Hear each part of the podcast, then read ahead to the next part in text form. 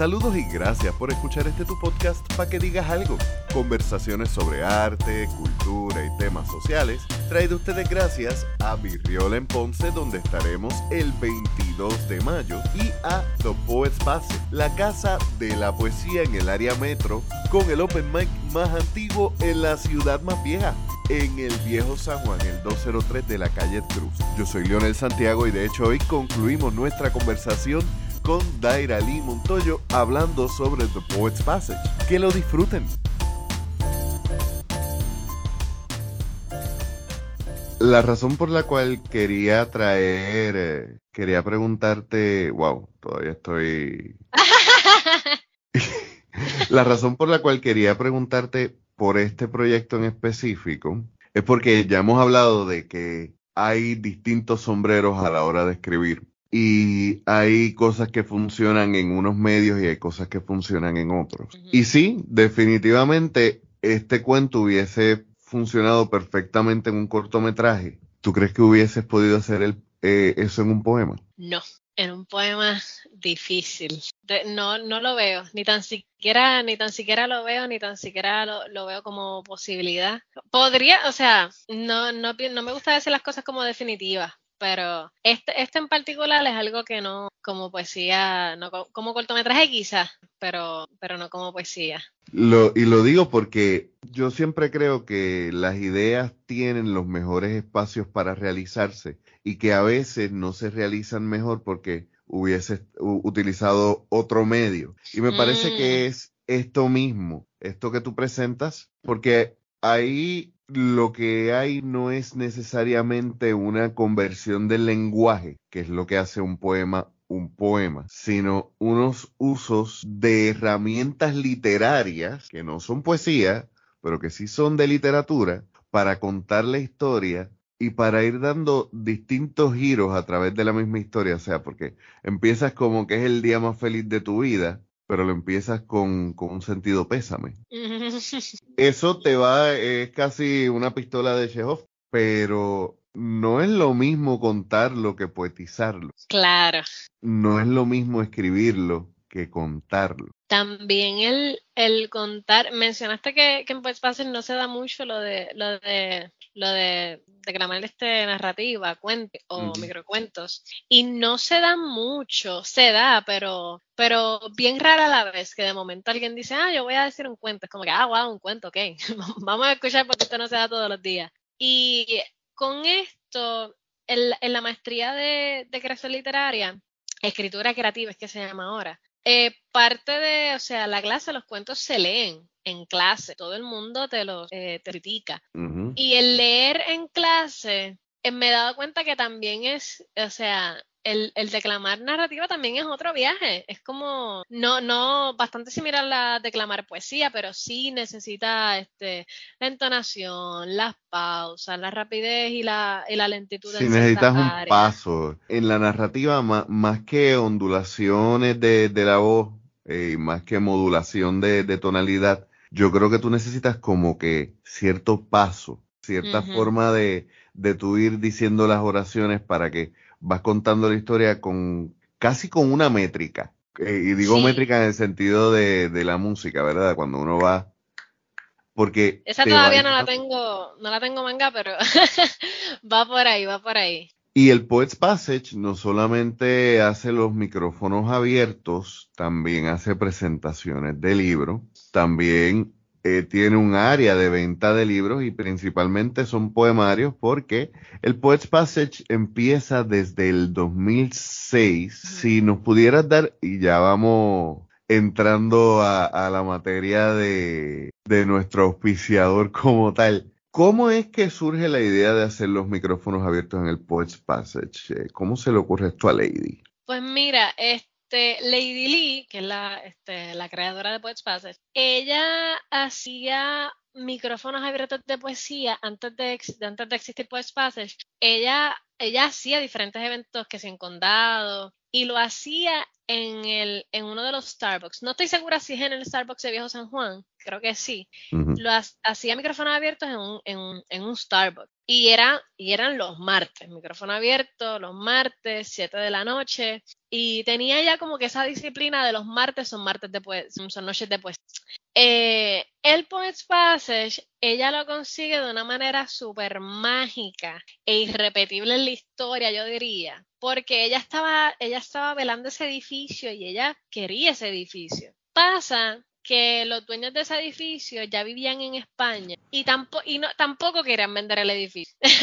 no es porque yo no sé si el, er, era un matrimonio, le pertenecía a, a un matrimonio, eran unos viejitos que vivían en España y creo que el señor se murió y quedó la señora sola. Y la señora no tenía interés en vender ese. Cuando un realtor se contacta con, la señora, que alguien de Puerto Rico, que una puertorriqueña quiere comprar el, comprar el, el edificio, de casualidad, fue como algo bien casual, mencionó el nombre de Lady Leandro. Y la señora dijo, ¿quién? Lady Leandros. Y la señora dijo, espérate, Lady Leandros, la poeta. Y da la mega coincidencia del siglo que el esposo de la señora tenía todos los libros de Lady hasta la fecha.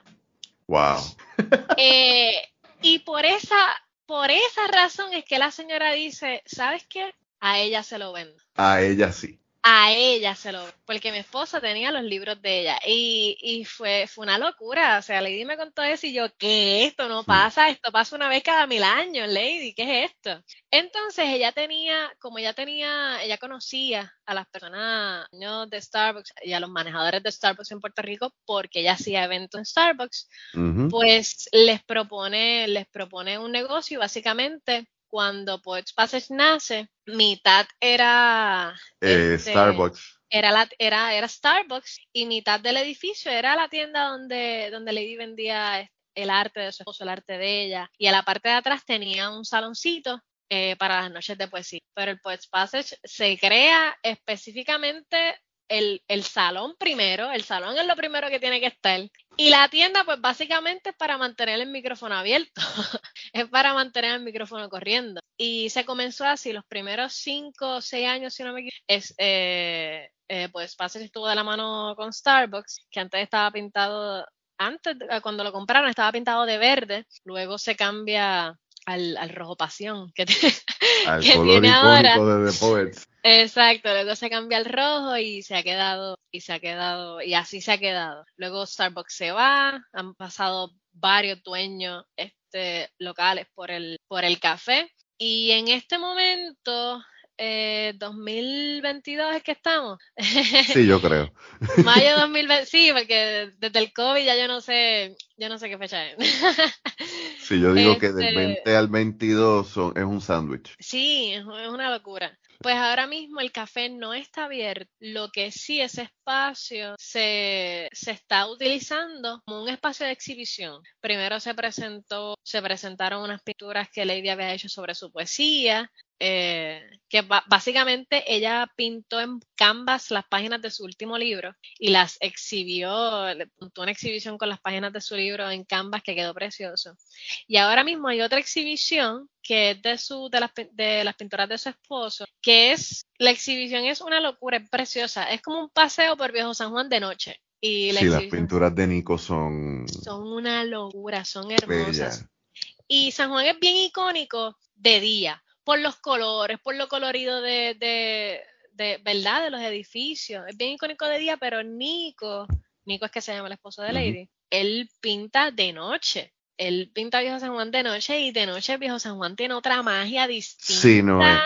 Los que hemos salido del Poets después de un, de un open mic y nos hemos puesto a caminar esas calles o a veces sentarnos en la misma placita de noche. Exacto. Es otro, es otro San Juan. Es otro San Juan y, y básicamente es eso. La exhibición comienza por las calles de Viejo San Juan y al final en el último salón de la exhibición está el, están los espacios abiertos, el cementerio y ah, es una preciosidad de exhibición. Eh, y ahora mismo el espacio se está usando, se está usando como exhibición para eso, en lo que podemos eh, recuperar fondos, porque María, COVID, o sea, a todos los, a todos los negocios, todas estas situaciones corridas le ha dado y Pero el plan es ese, volver a, eventualmente volver a, reabrir, a reabrir el café, pero por ahí vamos, por ahí vamos. Y en el transcurso, pues, eh, el espacio no se pierde. Exacto, el espacio no se pierde. Eso es algo que yo admiro muchísimo de Lady. Lady, que de hecho hay que darle un jaloncito de oreja porque ella le huye a los micrófonos. Ella es una persona. Lady es la madrina de un montón de gente, aunque mucha gente no lo diga y aunque mucha gente no lo quiera admitir. Porque Lady tras bastidores le ha resuelto 20 mil peos al universo y yo soy fiel testimonio de eso. No solo eso, sino que Lady ha logrado mantener este espacio abierto eh, y dando apoyo, por ejemplo, durante las protestas del 2019. Eh, nosotros, por ejemplo, en una en un pequeño performance que hicimos de que estuvimos protestando frente al Poets, ella nos abrió eh, las puertas para que tomáramos agua y descansáramos cuando fuera necesario. Eh, durante los terremotos, ella y cuando se estuvo sin luz siempre estuvo pendiente a todo el mundo y se ha mantenido abierto incluso luego de la pandemia. O sea, que, que no es vendiendo poesía, que, que es algo que a todos los que nos dijeron que la literatura no, no te da una vida. A nadie le interesa, como decía la... a que a nadie le interesa.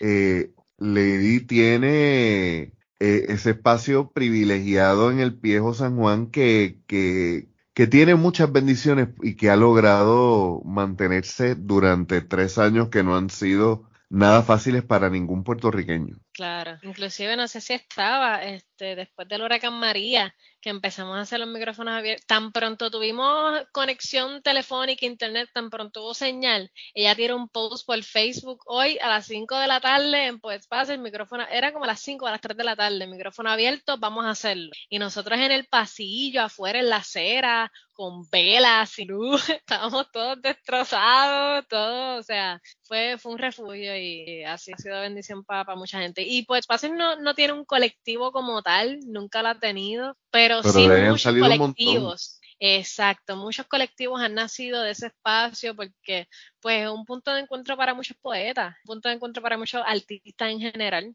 y, y muchos colectivos, muchas uniones súper chulas han salido, salido de allí. Y de hecho eso que mencionas de María es algo que aquellos que estamos acostumbrados a los eventos de micrófonos abiertos en Puerto Rico, Puerto Rico es un pañuelo, o sea, Puerto Rico es súper chiquitito y todos nos conocemos, los que somos, no solamente yo, tú hablas de los locales, pero también hay que hablar de los locales y de los constantes. Hay gente que, que quizás no está todo el tiempo, pero van y quizás no son del área, pero están pendientes. Y en esos momentos, como lo fue después de María, como lo fue el poder conectarse luego de los terremotos, eh, nos, dio un sentido también de comunidad. Los escritores creamos en soledad generalmente. Los escritores generalmente, aunque se puede trabajar en colectivo, es una cuestión que es bien para dentro de uno, es bien como que encerrado.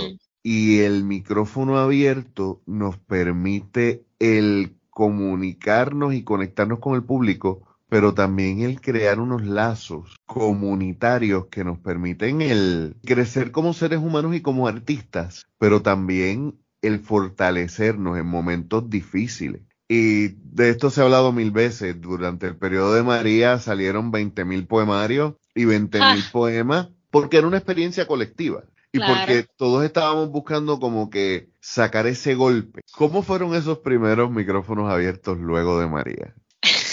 Entre el ir y venir de la luz. Me vino una imagen ahora mismo a la mente que la tengo como cosa fotográfica porque fue bien gracioso. Y estábamos, ya no lo hacíamos en el pasillo, estábamos adentro del local, pero de nuevo sin luz, había un montón de velas y se veía precioso el lugar oscurito con un montón de velas que sacaron de yo no sé dónde, pero habían velas y se veía, se sentía, se sentía en familia. Yo no recuerdo quién estaba al micrófono y es uno de los frecuentes, que más que no me acuerdo el nombre él estaba declamando una pieza bien triste y de momento él cogió una vela, se la puso frente a, frente a su cara, terminó de declamar la pieza y sopló la vela y la apagó. ¡Wow! Y aplaudimos bajito y qué sé yo. y Lady le digo, te agradezco la, la pieza preciosa, pero por favor no me apaguen las velas.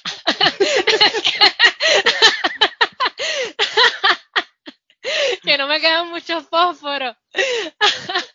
Wow, sí, sí. Y todo el mundo se rió y, fue un momento de tan, de tan, de tan pesado que estaba el ambiente, fue un momento donde todo el mundo soltó una carcajada y nos reímos. O sea, hacer lo teatral que tú quieras, pero no me queda mucho fósforo, por favor, no me apaguen las velas. La habilidad del boricua de reírse del dolor propio es algo. Yo creo que por eso hemos sobrevivido mucho. y, y un momento también el Poets Passage, como hemos mencionado, está en el Viejo San Juan, es un edificio histórico, no muy lejos de Fortaleza, de hecho. ¿Cómo fue ese periodo del 2019? Siendo la poesía algo tan actual, tan del diario vivir en específicamente en los micrófonos abiertos, eh, me parece que el Poets Passage pudo haber sido como que un buen termómetro de lo que estábamos viviendo en ese momento. Sí, y si mal no recuerdo, seguimos abiertos, pero una noche yo creo que la noche justo antes de la renuncia, creo que esa noche no pude. Se hizo el micrófono abierto, pero se cerró antes de tiempo. Usualmente el micrófono abierto desde las 7 hasta las 12 de la noche o hasta que el último poeta recite, podemos estar ahí hasta las 3 de la mañana. Eh, cuando se llena mucho. Pero terminamos como a las 10, terminamos bastante temprano, pues porque la policía a las 11 empezaba a repartir este, eh, gases y cosas, helicópteros, y se, ponía bien, bien violenta la cosa. Pero esos tiempos, la gente llegaba la, yo recuerdo una vez, no, pero eso fue para un primero de mayo, que yo salí de la protesta, yo ni llegué a mi casa a bañarme, yo tenía, yo apestaba a los gases esos que tiran, yo todavía tenía la salir a esa, la solución que yo tenía perfume de pimienta, yo tenía un montón de embarres en la cara, estaba toda Coño, notate esa, perfume de pimienta. Perfume de pimienta, uh, uh, uh espérate, anotando, anotando.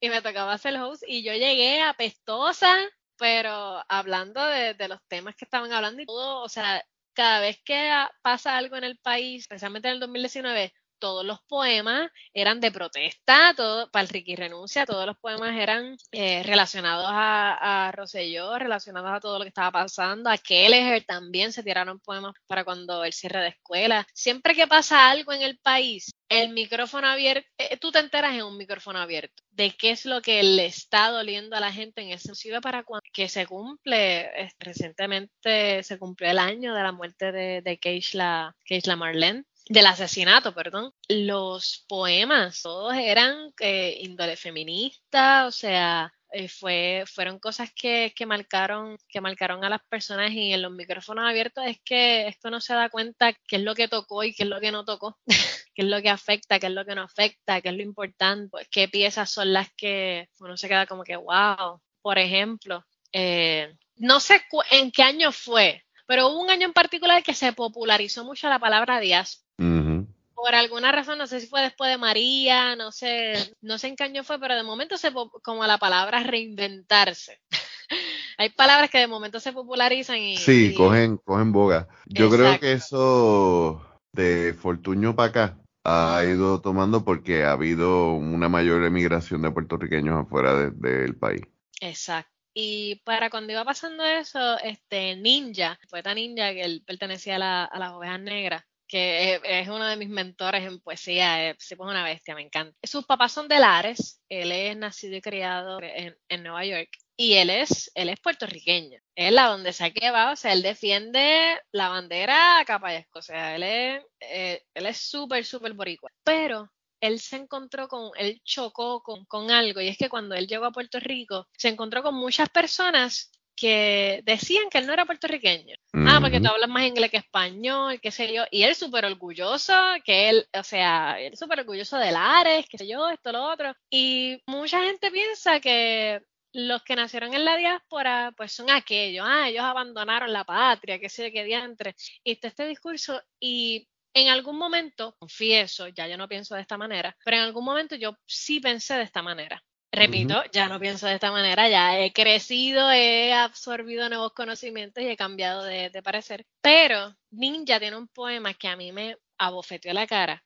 Y es sobre, sobre eso, sobre, sobre la diáspora y, y es un poquito vacilón en serio, diciéndole a este como que ah tengo que volver para atrás y decirle un patriota es, es, quien defiende su bandera y su himno tengo que virar para atrás y decirle a la diáspora que ellos están defendiendo la bandera del himno de otros que no es el de ellos porque esta gente está diciendo que esto no es nuestra bandera, que esto no es nuestro himno, que esto no es patrio. Y así que nosotros llevamos este tiempo defendiendo una bandera que no es la nuestra. Y la pieza es, no le estoy, con esta explicación no le estoy haciendo justicia a la pieza porque es una pieza magistral. Sí, la recuerdo. Pero eh, de verdad me, dio un bofetón y, sacude. Cada vez que la, cada vez que él se trepa y la dice, sacude porque todavía hay gente que piensa de esa. Todavía nos encontramos con gente que piensa que los de la diáspora, pues, ah, puertorriqueños, ellos abandonaron la patria. Señor, qué dramático. Ellos abandonaron la patria y se van por ese.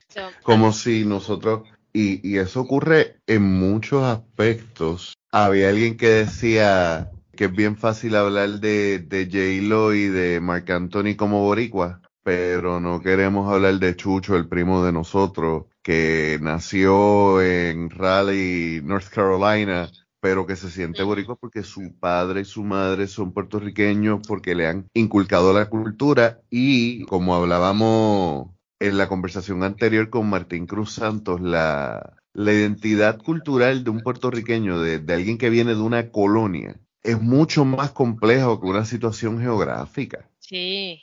Y si no tenemos a un poeta que nos diga, mira, esta es mi forma de ser puertorriqueño y que no tenga el espacio de un micrófono abierto donde se atreva a decirlo. Exacto. No lo pensamos abiertamente pero sí de forma subconsciente. La, la, gran mayoría de los puertorriqueños tenemos muchas situaciones que están tan internalizadas que no es hasta que nos la presentan de una forma directa que no nos damos cuenta. O sea, mucha de, de la misoginia que, con la que yo crecí como varón heterosexual en una sociedad machista, yo lo vine a ver porque me expuse a otras formas de pensar que me dijeron, no seas un maldito cavernícola, lo mismo con, con, el hipernacionalismo que a veces nosotros los independentistas tenemos, que, llega al punto donde queremos ser casi super separatistas del universo. Exacto.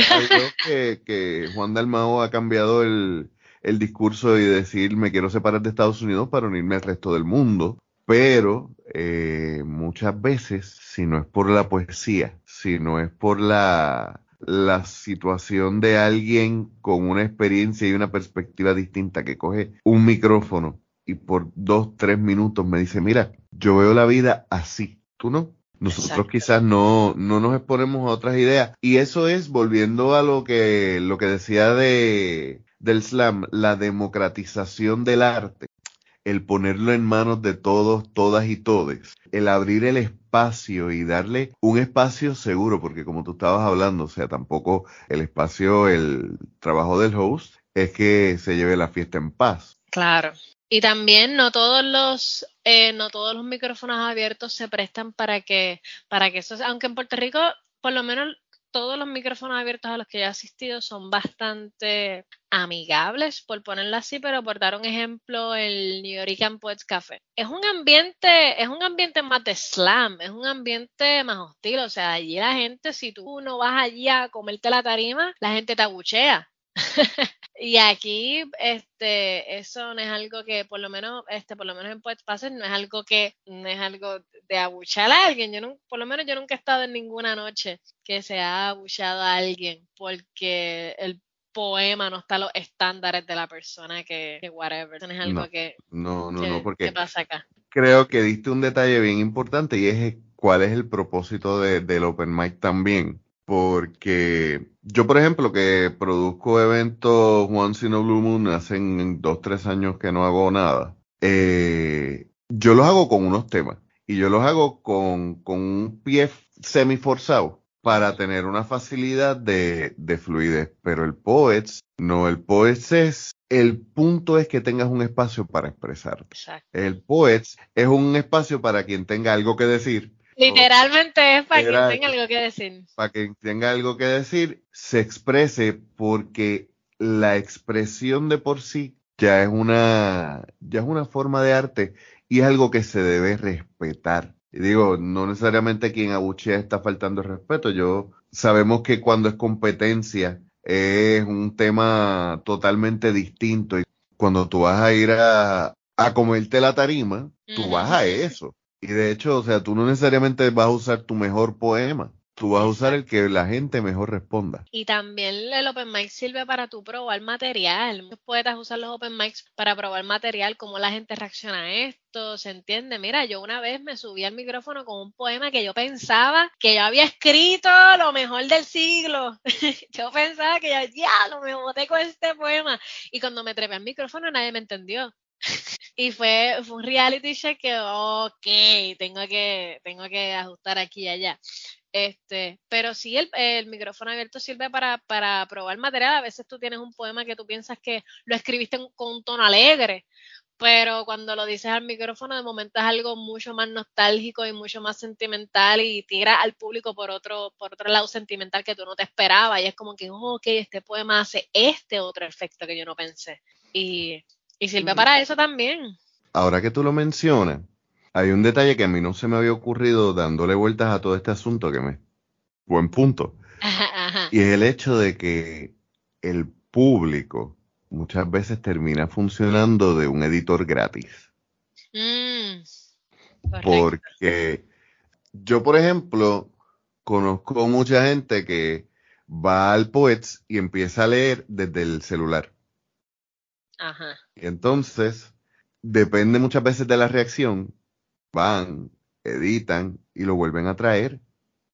Exacto. Y eso es una excelente forma, porque también hay otros escritores ahí, hay quien también te puede dar otra, otra forma misma de ver el poema, o como me ha pasado a mí, que veo de momento que alguien escribió la idea que yo tenía mejor que yo, digo, pues, pues, déjame enfocarme en otra cosa. déjame- Ajá.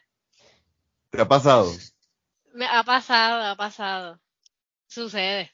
También Sucede. sucede que tocamos el mismo tema, pero desde, desde puntos bien diferentes y es como que, y es como que encuentras a, a un gemelo perdido. Es como que, wow, tocamos el mismo tema, pero definitivamente no es el mismo poema, pero estamos tocando lo mismo. Y también eso, esa, esas conexiones son son súper nítidas. También otra cosa maravillosa es que tú tienes al poeta ahí. Yo soy bien vocal.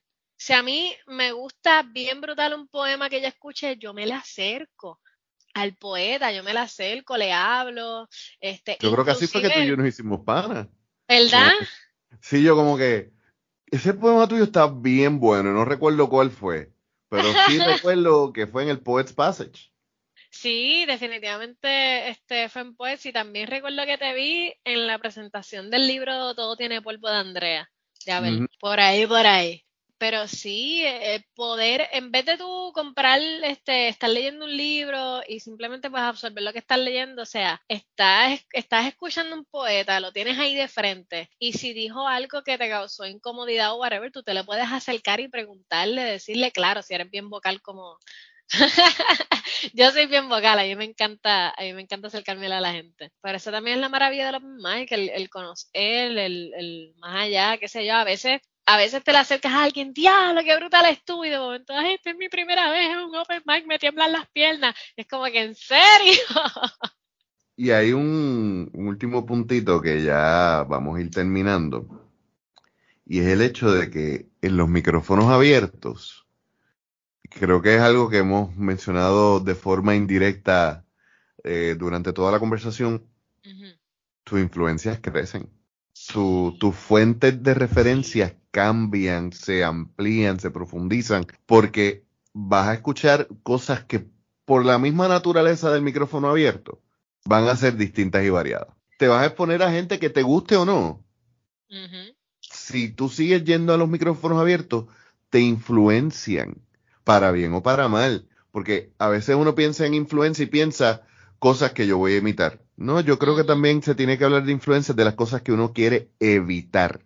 Eh, que le Hablando sobre las influencias, me es bien gracioso porque hay unas tendencias que, que uno como host observa y es que, por ejemplo, hay poetas que van a los micrófonos abiertos, pero no escuchan a más nadie.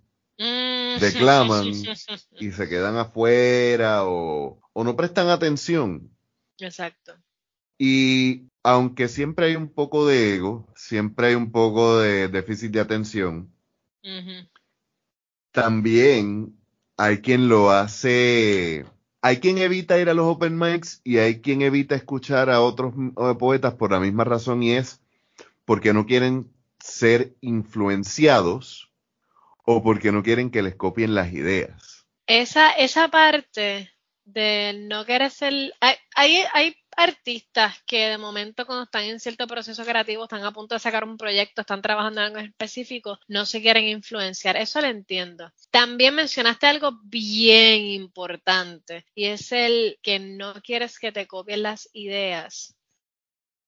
Mano, tampoco puedes poner tu arte en una caja fuerte y que nunca vea la luz del día. Amén tampoco, tampoco así. Esto es algo que, que me cuesta mucho eh, e, enseñar eso, enseñar. Ahora mismo yo este, eh, estoy dando clases de, estoy dando clases de guion y bregar con estudiantes y decirles, mira, saca tus ideas, comparte tus ideas en clases, concho. es algo que ese miedo, no sé por qué, por lo menos yo en particular no me puedo identificar, no lo puedo entender muy bien porque nunca tuve ese miedo.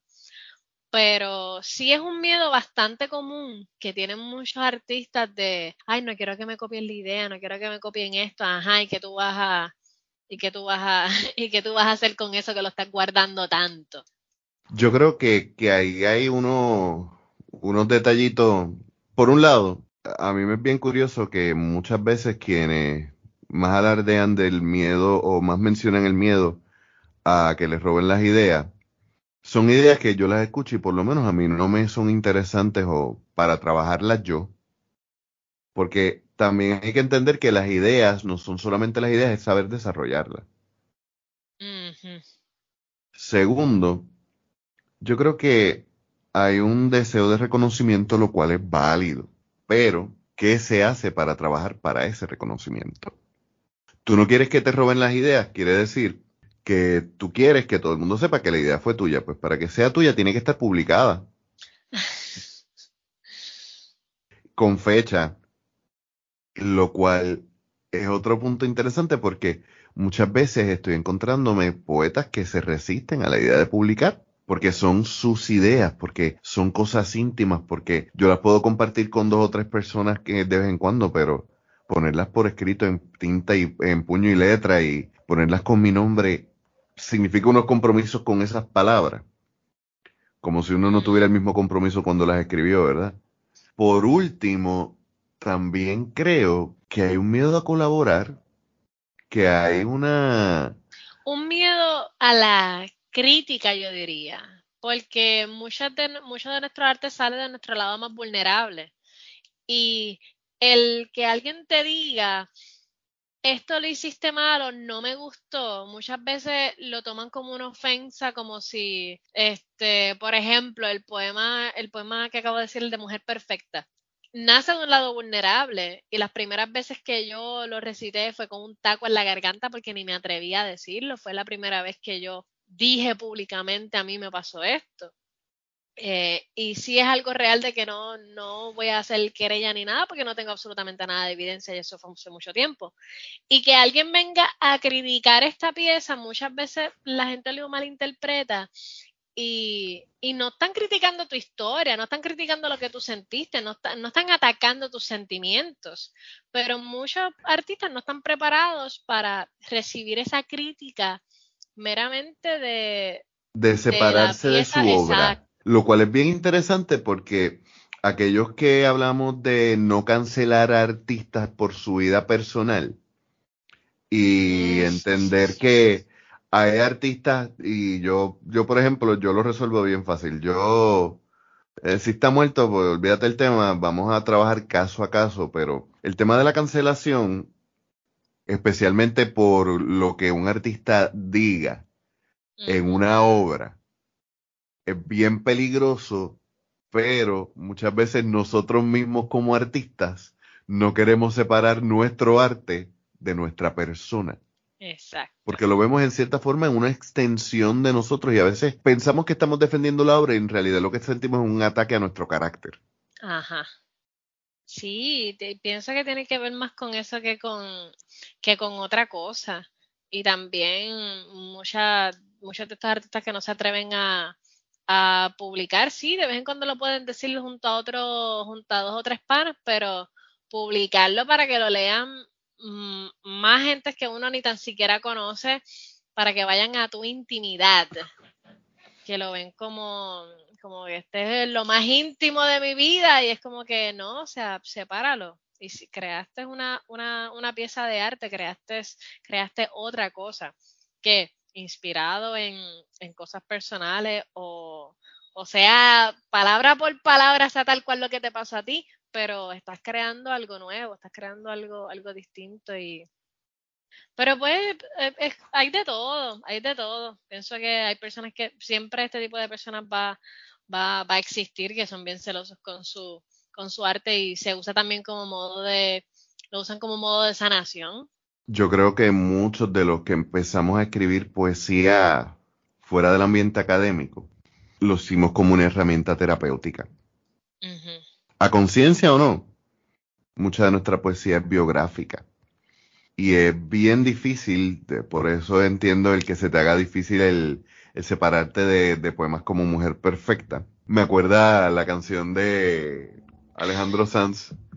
Eh, Tú piensas que yo estoy dando las noticias y yo quiero regalarte una poesía. Ajá. Eh, es al revés. Tú piensas que yo te estoy dando un poema, pero te estoy contando una historia, te estoy diciendo una verdad enmascarada en un poema porque es una verdad difícil. Exactamente. Pensaba que ya íbamos a ir cerrando, pero sigue para cortar. Eh, este, que la poesía originalmente era definida como el embellecimiento del lenguaje. Y luego se ha cambiado por el cambio del, del uso del lenguaje. Y yo creo que eso es mucho mejor porque hay cosas como tú decías en, el, en los episodios anteriores, que, en la primera entrevista, en la primera conversación, en esa primera conversación tú dijiste que, que hay cosas que no son lindas. Y también la poesía es necesaria para eso. Y a veces ese micrófono abierto eh, es el momento donde quizás yo no tengo que contar exactamente lo que me pasó, pero si otra persona lo pasó igual, va a entender todas las pistas que yo estoy dejando en este poema. Exactamente. Termina siendo hasta grupo de apoyo en cierta forma, de forma informal, pero sigue siendo un grupo de apoyo porque sigue encontrando esa conexión. A la larga y a la postre, la mayor defensa para los micrófonos abiertos, incluso con mayor urgencia después de la pandemia, después de haber estado dos años a distancia, es la conexión la poesía sí es el, embellecimiento o el cambio o el trueque de las palabras. Pero la poesía también, como estábamos mencionando, sirve para levantarnos la camisa, señalar la llaga, decir, me duele aquí, y que alguien al otro lado diga, ah, coño, a mí acá, pero, lo, pero me duele exactamente igual como lo estás sintiendo tú. Exactamente. Bueno, también se puede de esa misma manera y también hay una, hay una poeta blanca transparente, ella, hace, ella escribe poesía erótica. Y mucha de la poesía erótica de ella, en el proceso en el cual eh, yo me dejé de, eh, yo me dejé de mi, de mi pareja, en ese proceso, mucha de esa poesía erótica a mí me causaba una tristeza terrible.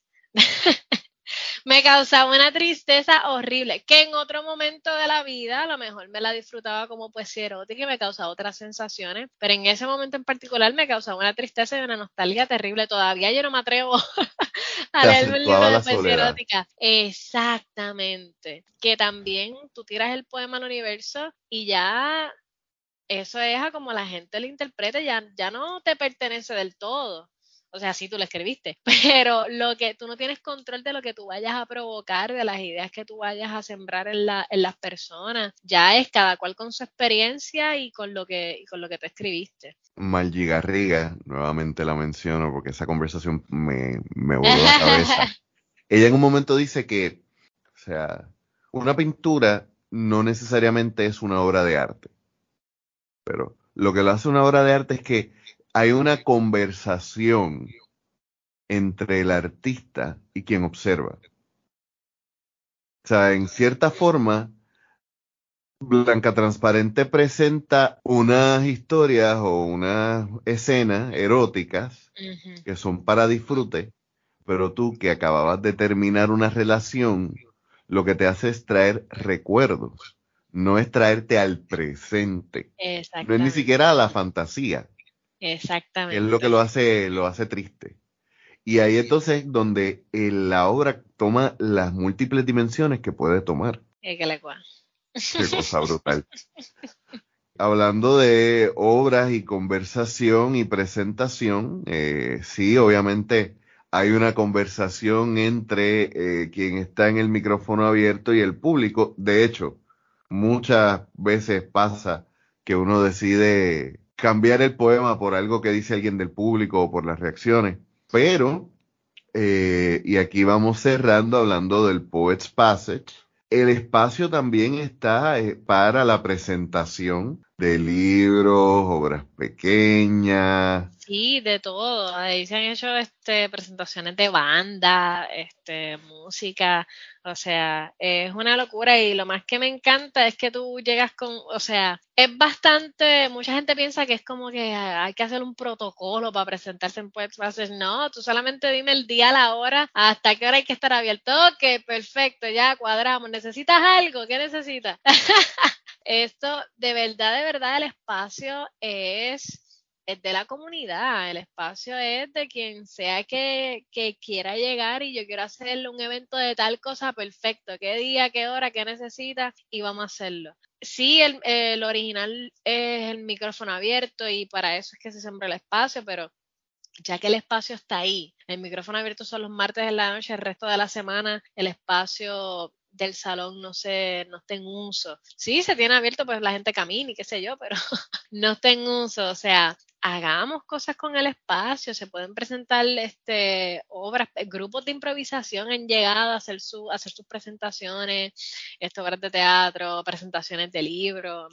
Yo hice mi, eh. mi, presentación de libro allí, Enrique Jiménez también. Estuvo brutal, el tuyo. Para Enrique Jiménez me acuerdo que, que, que lo hizo este, cercano a Halloween. Y estaba todo bien dark, decorado, con telaraña. Fue un espectáculo. Esa presentación estuvo, estuvo bella, la de Enrique. Y sí, se puede transformar el espacio, mover, quitar, meter, lo que sea. De verdad es un espacio para, para la comunidad, es un espacio para artistas en general. Y lo tenemos y hay que aprovecharlo. De verdad que sí. También tienen poesía bajo las estrellas o eso no se está haciendo por ahora. Fíjate, eso no se está haciendo por ahora. Se quería hacer a principios de la pandemia, como que se trató de contactar al municipio, pero no se, este, pero no se dio. Pero hace tiempito no se hace lo de poesía bajo las estrellas, que era como con martes al mes, algo así. El micrófono abierto se hacía en, Plaza de Armas, se hacía en la plaza que queda justo frente, frente al Poets Passage. Hace tiempito no se hace, pero, pero es algo que se puede retomar, es algo que se puede recuperar. Y y claro, muchas veces no, cuando tenemos a un gestor cultural, cuando tenemos a, alguien que hace, que hace los eventos, muchas veces los artistas nos queremos recostar de, ay, yo quiero que se haga tal cosa, yo quiero que se haga tal cosa, tú fulano, haz tal cosa, que me gustaría hacer esto. Y es como que sí, pero no todos los artistas también tenemos que a veces tomar la batuta y decir, espérate, no se está haciendo esto, ah, pues vamos a hacerlo, vamos a proponerlo, vamos a hacer, vamos a hacer esto. Y no muchas veces hay que, eh, hay que esperar a que, a que un grupo, en este caso que estamos hablando de Poets Passage, haga las cosas. como que, mira, trae las propuestas y te vamos a vaquear y te vamos a apoyar en todo lo que necesites. A ser más, más activo en cuanto a en cuanto a en cuanto a eso. Yo creo que diste en el clavo en un detalle bien importante y es que hoy en día eh, el artista que quiere remunerar de, de su creación artística, tiene que fungir de artista, promotor, administrador, y muchas veces algunos artistas se frustran de que la gente no lee más, pero no, no procuran nuevos lectores ellos. Exacto. No nos podemos quedar solamente en que si queremos que la gente conozca nuestro trabajo, tenemos que hacer que la gente se interese o llegar a la gente que nosotros entendemos que estaría interesada. No quedarnos solamente en el corillo de los panas que, no, que nos aplauden. Eso es súper importante. Una vez yo estaba en un open mic en, en la UPR, en Río Piedra, y ellos sí hicieron una actividad de Open Mic, yo fui, la mayoría obviamente pues eran de la UPI, yo era de momento, yo creo que yo era la única que no estudiaba, que no estudiaba en la UPI. Y una señora, recuerdo una señora que se me acercó media tímida y me dijo que ella prefiere otro tipo de poesía. Básicamente no le, no le, no le gusta mi poesía, me lo dijo de una manera bastante, bastante eh, amable. Y mi respuesta fue que me le pregunté que qué tipo de poesía le gusta. Ah, pues a mí me gusta algo más, más romántico, más clásico. Y yo rápido le dije, ¿escuchaste a fulana de tal? Que fue la primera que presentó el micrófono. No, porque yo llegué más tarde. Ah, pues ella tiene una poesía así, o sea, a, a la gente le encanta la poesía, no todo tipo de poesía, pero si a ella no le gusta mi poesía personal porque le parece muy moderna o whatever, pues yo la dirijo hacia otra poeta que, que hace la poesía a la que ella está acostumbrada y que le gusta. Pero para yo brillar, yo pienso que yo no uno no necesita pagarle el brillo a nadie, no, yo necesito que los demás brillen para yo brillar también.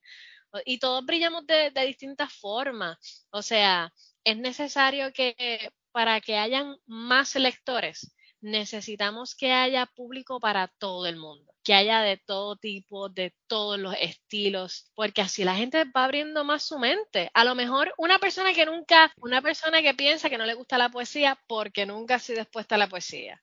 Y de momento llega a lo mejor un a va un micrófono abierto y el primer poeta que recita no le llama la atención, pero el segundo sí. Y es como que, ah, espérate, esto también puede ser poesía. Y por ese poeta empieza escuchando ese estilo de poesía, pero de momento más adelante en el futuro se abre a otros medios y a otros estilos de poesía. O sea, necesitamos, necesitamos apoyarnos, necesitamos apoyarnos y entender que hay, esto, esto no es una ciencia, esto es un arte. No hay una sola forma correcta de, de hacer poesía o de hacer este, literatura, de hacer lo que sea. No, estamos salvando una vida, esto no es una operación de corazón abierto que si lo hace así, pues se muere el paciente. No, esto, esto es un arte. Hay diferentes formas, hay diferentes medios y vamos descubriendo nuevas maneras, nuevas formas, nos vamos fusionando y, hay que llegar a más personas.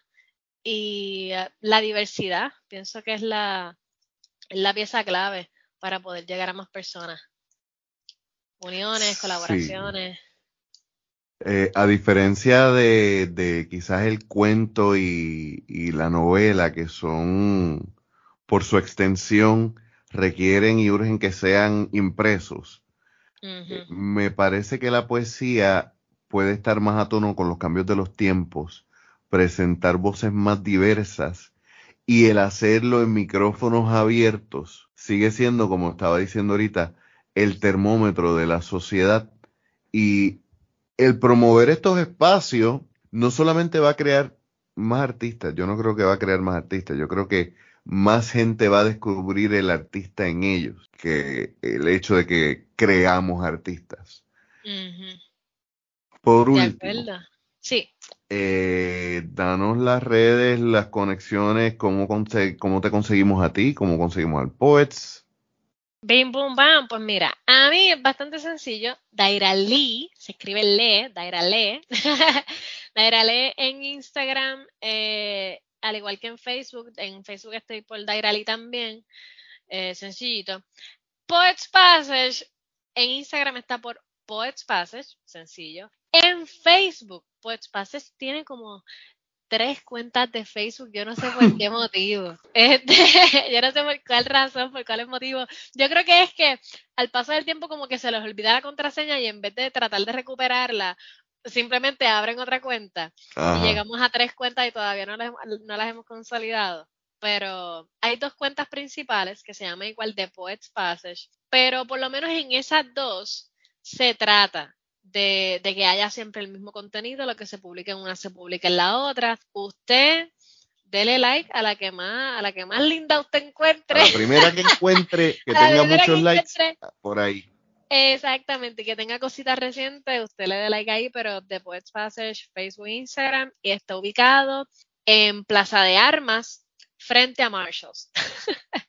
Fácil. Me encantaría decir eh, cerquita de librería Laberinto, que estamos ahí, somos vecinos. Que, de hecho mucha gente llega Poets Passage pensando que es Laberinto y no, los tenemos que mandar más abajito. este, pero en Plaza de Alma, frente a Marshalls. Estamos allí, un edificio grande, rojo, hermoso, fácil de identificar. Ahora mismo está la exposición abierta, está la tienda abierta con este, el arte de, Lady y su esposo Nico.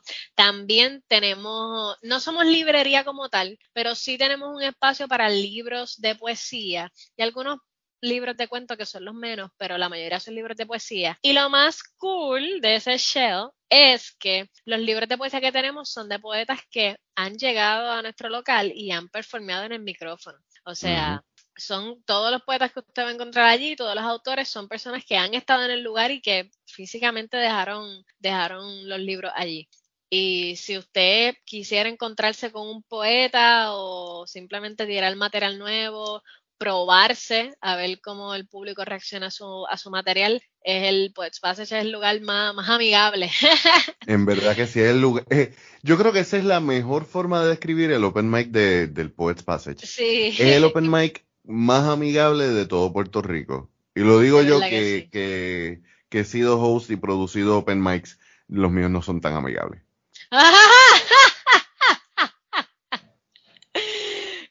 Bueno, pero yo, estuve en un evento que, en el evento que hiciste en Coamo, el último. Sí, son amigables, pero lo que pasa es que The Poets Passage es un espacio diseñado y pensado en poesía. Y todo ahí está hecho para eso. Yo voy a los espacios que nos den. ya, ya. Sí, sí, pero el espacio, este, también los sofás, las sillas, como que se siente como si fuera una sala de alguien. Una sala bastante grande, pero se siente como en la sala de alguien, un chorro de panas que no conoces y vinito por aquí, cervecita por allá, la gente está, la gente está, está en un mood alegre usualmente si no, si no estamos depresivos y, o lidiando y solidario. y solidarios, lidiando con cosas del gobierno y Puerto Rico y la colonia y toda la cosa. pero, pero sí es un ambiente, es un ambiente súper nítido para conectar con, con, otros, con otros artistas y también para pasarla bien, independientemente usted sea artista o no, se pasa bien, se pasa súper, súper chula allí.